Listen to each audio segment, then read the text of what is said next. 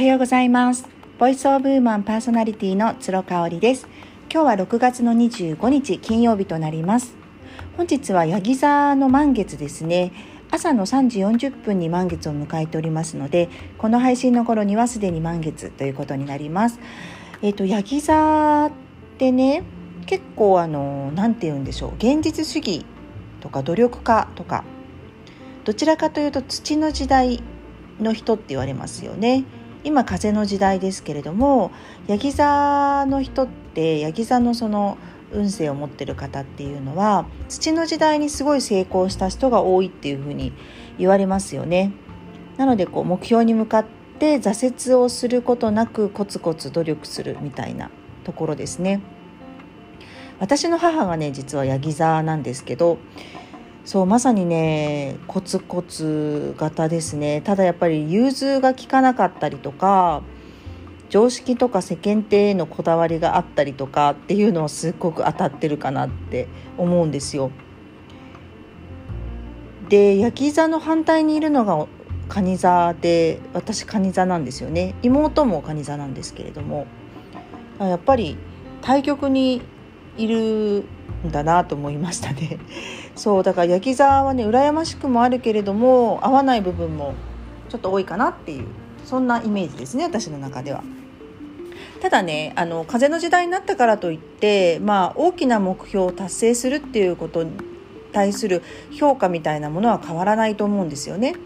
それをこう汗水垂らして頑張って努力して歯を食いしばってやるかそれともこう風のように軽やかに楽しみながらやるかそのね生き方だけ生き方というか行く時の方法っていうのかな、うん、それだけな気がします違うのは。ゴールとすべきところっていうのはやっぱ風の時代も土の時代も変わらないのかなっていう気がするのでじゃあね、あのー、何かをこうコツコツ続けていく時にやっぱり気になるのが評価だと思うんですよ周りの評価。うん、でこの評価によって挫折してしまったり諦めてしまったりこう気分をくじかれてしまったりっていうことってねあると思うんですけれどもじゃあどうすれば評価を気にしなくなるんでしょうかっていうところを今日は掘り下げてみたいと思います。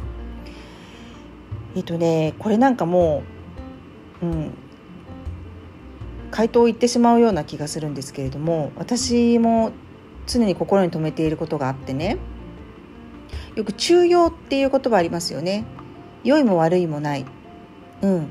あの真ん中のことですね。本当にこうフラットな状態、うん、あの中庸を目指すっていうことなんですよね。これどういうことかっていうと例えば良い評価をいただけるとすると人って小躍りしますよね。で人によってはもう泣いたりとか感激して大声を出したりとか相手に感謝を伝えたりとかわもう本当にありがとうございます。ってもうテンションマックスになりますよね。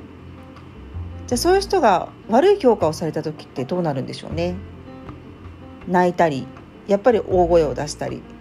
うん、こう引きこもってしまったり。ねいろいろこうあると思うんですけどこれっていい評価と悪い評価の時にどうなっちゃってると思います？とにかく差が大きいんですよね。良い評価をしてもらえたら私は幸せ。悪い評価をしてもらうと私は不幸せっていうね。完全に軸が外に向いちゃってますよね。やっぱりねこれをやっていると続かないと思うんですよね。結構メンタルやられちゃうと思うので中庸を目指すっていうことをお勧めしたい。どういうことかっていうと良い評価をされても悪い評価をされても同じリアクションでいることですね。もちろんありがとうとか感謝を述べることはすごく大切だと思いますね良い評価をされた時にただ